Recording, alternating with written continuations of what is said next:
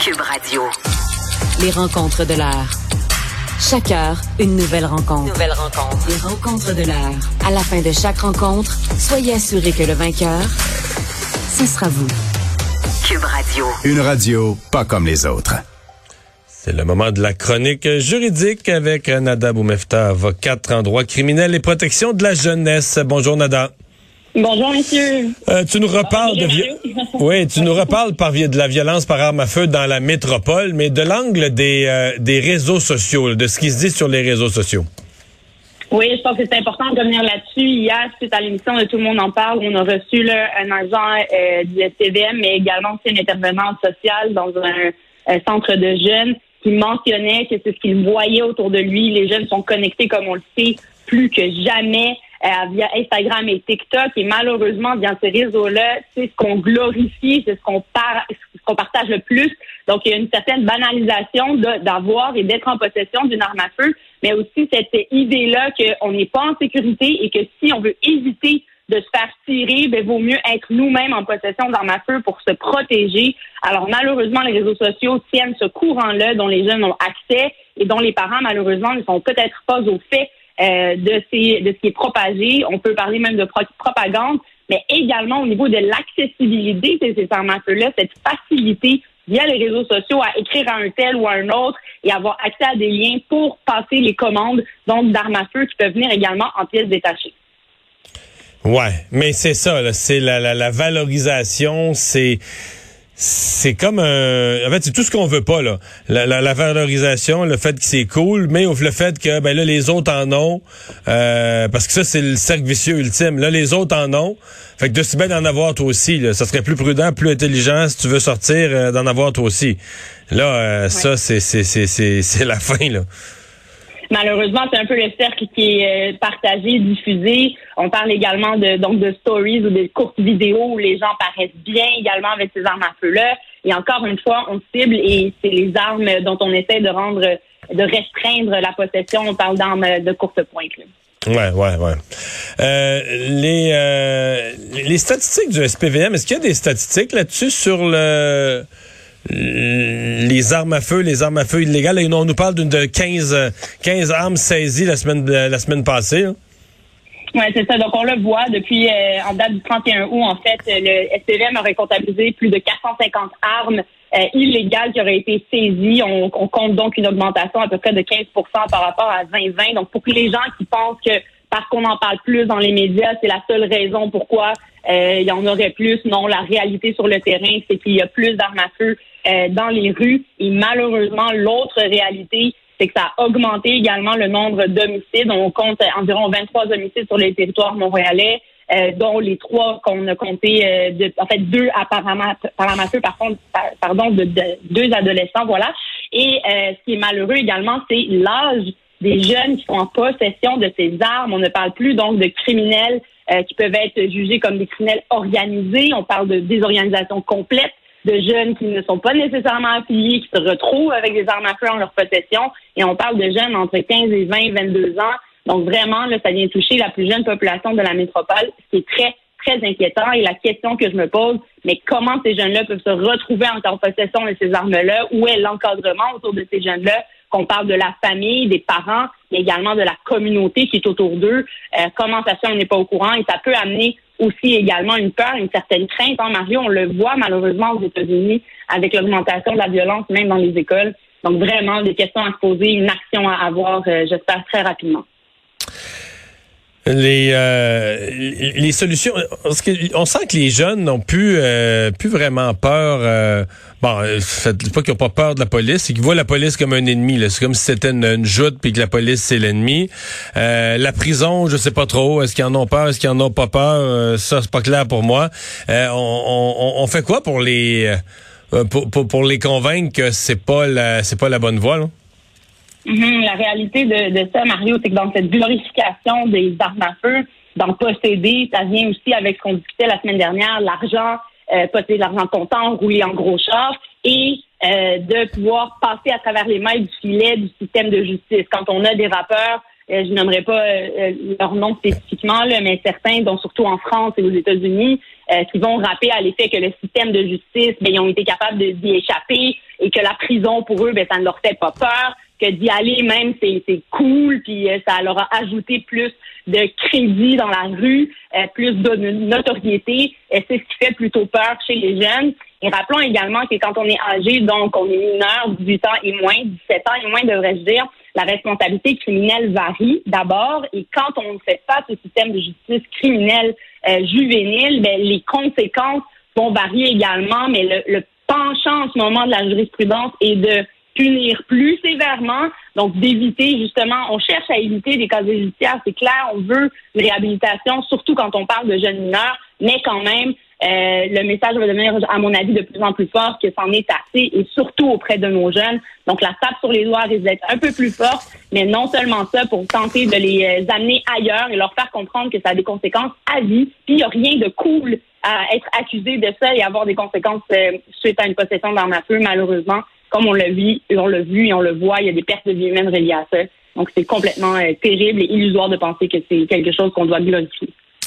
Nada, euh, le tribunal qui a été appelé à se prononcer, à se pencher sur une question quand même sensible, est-ce qu'il y a de l'art, là, L apostrophe ART, euh, quelque chose d'artistique dans la pornographie juvénile, dans des photos de pornographie juvénile? En fait, euh, décision très, très claire de la part du juge que ce n'est pas le cas. C'est une défense qui n'a pas été retenue dans le cadre de ce procès-là où un accusé avait plaidé. Euh, D'ailleurs, pour rappelons les faits, là, il a été euh, accusé donc de possession euh, de pornographie juvénile. Plusieurs CD, DVD ont été retrouvés, saisis à son domicile. On y trouvait à peu près plus de 1000-1600 images de jeunes âgés entre 15 et 16 ans et dans des positions explicite, sexuelle, ça il faut le mentionner. On voyait également des parties génitales. Donc il y a une très grande différence, le Mario, entre prendre des photos parce qu'on fait une séance photo avec un mineur euh, de mode de, de, style top modèle Gap versus quelque chose qui est vraiment euh, à caractère sexuel. Donc ça correspondait à cet élément essentiel-là qu'on doit démontrer que le tribunal, que le, DPCP doit démontrer au tribunal lorsqu'on présente ce type d'accusation-là de pornographie juvénile. Donc déjà sur cet élément-là, le tribunal était très clair à l'effet qu'il s'agissait de pornographie juvénile à son avis et que la défense qu'il présentait en disant que c'est de l'art pour lui, que parce que les modèles étaient des modèles intéressants, ne devrait pas, à son avis, euh, tenir compte de l'âge. Mais le tribunal vient clarifier tout ça et est très, très, très euh, euh, strict à l'effet qu'il s'agit de pornographie juvénile, il n'y a pas d'excuses qui passeront par l'excuse de l'art pour justifier une telle possession de matériel. Il a donc été condamné à 12 hmm. mois de prison, de deux ans de probation et fera partie de la liste des délinquants euh, sexuels dont des conséquences très sévères et sérieuses dans son cas. Et il faut faire la distinction parce que ça nous rappelle une cause, mais cette fois-là qui était en littérature, là, euh, de l'auteur euh, Yvan Godbout, euh, qui lui avait été accusé, mais c'était dans un livre, etc., roman à succès, mais lui avait été acquitté. Oui, alors lui a été accusé de produire également de la pornographie juvénile.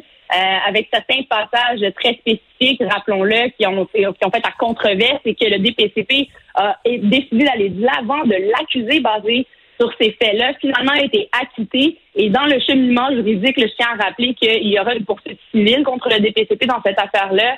Euh, en raison de tout ce qu'il a vécu et du fait également, évidemment, qu'il est venu avec de la mauvaise presse, etc. Donc, ça aussi à suivre.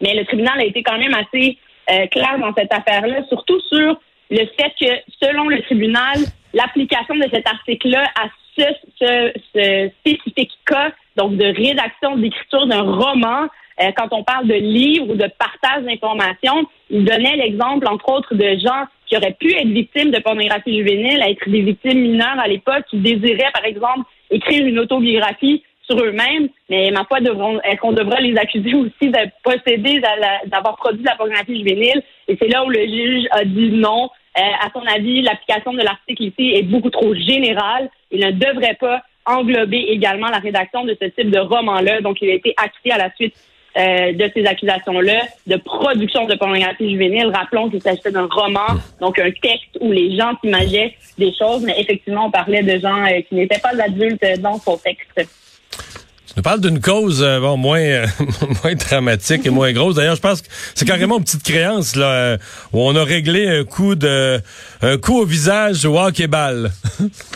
Ouais, c'est aussi quand même intéressant. Je voulais en parler aujourd'hui dans ma chronique parce qu'on l'a vu, hein, dans la Ligue nationale de hockey, donc plus au niveau professionnel, on commence à donner des amendes aux joueurs lorsqu'il s'agit de coups qui sont ne sont pas considérés d'abord comme accidentels, mais on évalue aussi euh, le jeu et le sport dans lequel on a décidé de se lancer. Donc, quand on parle de hockey, on s'attend à ce qu'il y ait, par exemple, des mises en échec, certes, euh, peut-être des petits coups de bâton par-ci, par-là, donc avoir des bleus, euh, OK, mais des coups de poing ou des coups de coude, comme il est le cas ici dans cette affaire-là. Premièrement, on parle de hockey balle amateur, et ici, l'individu a décidé, après le match, donc de se rendre devant la cour des petites créances. Rappelons que c'est pas la même chose qu'au criminel. Mais est-ce que c'était un, coup euh, accidentel ou c'était vraiment un coup volontaire? Ben, la juge a tranché en mentionnant que non, selon elle, avec la preuve qui a été euh, présentée devant elle, dont le témoignage d'autres joueurs qui étaient présents euh, lors de cette partie-là, lors de cette joute, et malgré la défense qui a été présentée par l'individu qui était mis en cause dans cette affaire-là, que lui plaidait l'accident. Elle mentionne que le coup ne semblait pas du tout accidentel, qu'il on l'a même vu venir de très loin. Et donc, c'était pas juste parce qu'il l'avait accroché un coup de coude qui a malheureusement eu euh, des séquelles quand même importantes sur l'individu, commotion cérébrale et fractures également. OK, OK, OK, OK. Le coup... Euh... raison. Donc, vraiment, oui, oui, c'était pas un petit accrochage où, euh, oups, excuse-moi, j'ai voulu euh, lancer la, la, la, balle de ce côté-là, puis je t'ai pas vu dans mon angle mort. C'est vraiment une attaque qui, selon elle, était un ciblé, donc pas du tout accidentelle, et qui ne fait pas partie, ça aussi, c'est un élément très intéressant, des, risques inhérents à ce sport-là. Donc, de s'attendre à recevoir certains coups, certes, ou avoir euh, des moments accidentels, peut-être, mais à ce point-là, elle a jugé que non euh, quand on joue au, hockey, mais, Mais c'est la place? C'est, ce ça m'étonne quand même parce qu'on dirait que c'est pas la place les petites créances. On dirait qu'aux petites créances, on règle des, des, des factures de, de, matériaux de construction. Mais ça, euh, d'abord, c'est pas criminel. Si tu donnes un coup de bâton d'en face ou sur la tête d'un joueur, c'est pas... Euh, il me semble que c'est un drôle d'endroit pour aller régler ça, mais ça s'est réglé quand même. Le juge a condamné un paiement, puis... Oui, exactement. Quand même condamné à un paiement, donc un jugement civil qui est rendu contre l'individu qui a assigné le coup. Moi aussi, je trouve ça assez particulier qu'on se soit retrouvé devant la Cour des petites créances, mais la Cour des petites créances, c'est évalué vraiment en fonction du montant qu'on demande. Donc, que ce soit pour un dédommagement ou une facture impayée ou effectivement l'exemple de travaux de construction. les, les, limites ont augmenté. les, les, gouvernements ont rehaussé les limites pour passer plus de cas aux petites créances pour désengorger les tribunaux. Là. Exactement. Donc, on a tenté de faire ça là, en réduisant parce qu'au-delà de la, Cour d'assistance, on se retrouve devant la Cour du Québec. Donc là, les cours civils étaient beaucoup trop engorgés. On a augmenté. À l'époque, je pense que c'était justement le 15 000, quelque chose comme ça, puis on les a un peu plus. Euh, mais un bel exemple là, où on peut avoir euh, finalement avoir gain de cause, demander un dédommagement, mais en étant devant la Cour des créances. Mais c'est un peu le même concept, le Mario, que par exemple les courageux se retrouvent devant euh, une cour supérieure, la Cour du Québec ou autre, pour demander des dommagements pour des actions. Mais je trouve ça exactement, mais au civil, et c'est ça que je trouve un peu particulier. Est-ce que c'est parce que la plainte n'a pas été retenue à la police ou peut-être qu'il y a encore enquête euh, en cours au niveau criminel et qu'il y aura accusation? Mais je tiens à rappeler que d'abord, le fardeau de preuve n'est pas le même dans une cour et dans l'autre. Criminel, c'est hors de tout doute raisonnable. Et non seulement ça, Mario, le résultat également n'est pas le même. Donc, devant la cour des créances, si on va en chambre civile, on peut demander un dédommagement monétaire, alors qu'en criminel, c'est vraiment euh, la recherche finalement d'accusation de culpabilité et de sentence qui vient avec ça. Et généralement, il n'y a pas de dans la sentence, il n'y a pas de dédommagement qui est demandé euh, à ce stade-là. C'est vraiment au niveau civil. Dernier sujet, rapidement, Nada, il est assez renversant. Euh, c'est un type, ça se retrouve devant les tribunaux à Gatineau, euh, un type qui aurait mis un jeune enfant, un très jeune enfant, dans une sécheuse et l'aurait mis en marche. C'est assez particulier, on va se le dire. Euh, déjà, donc, il va être accusé de voies de fait graves, de séquestration et aussi d'avoir laissé un enfant dans un, euh, encadrement, un milieu, des circonstances qui étaient dangereuses pour sa vie. Donc, ce sont les accusations auxquelles il va faire face. Euh, rappelons les faits ici. Il est accusé donc d'avoir mis la petite dans une sécheuse, d'avoir enfermé la petite dans la sécheuse, d'où la séquestration, et d'avoir démarré la sécheuse pendant que la petite y était. Euh, on dénote donc des cas de brûlure sur celle-ci, des lésions corporelles. Et ce qu'on comprend, c'est qu'il ne s'agit pas du père de la petite, mais bien probablement d'un gardien, puisque c'est au moment où le père de la petite est venu la récupérer qu'il a constaté les lésions sur euh, sa fille. et euh, d'où les plaintes qui ont été portées. Mais vraiment, tout un questionnement à y avoir clairement, Mario. là, Mais euh, est-ce qu'on ce sait, ouais, est-ce qu'on sait s'il y a une défense? Qu'est-ce que qu'est-ce que tu dis au juge quand tu es accusé d'une pareille affaire? Ben, d'abord, pour moi, ça c'est évident là, au niveau d'une défense. Quand je suis avocate, si j'ai un cas comme ça, euh, ça va être de s'asseoir vraiment avec euh, le client, puis pot- potentiellement en fait demander une évaluation euh, psychologique. On parle déjà là d'une remise en liberté qui a été acceptée, mais avec des conditions d'aller avoir des traitements en thérapie de gestion de la colère. Donc, il plaiderait euh, probablement en ce sens-là un excès Donc ce serait de la colère. Donc c'est parce manque que de- la, la petite de pleurait ou criait ou il était en colère.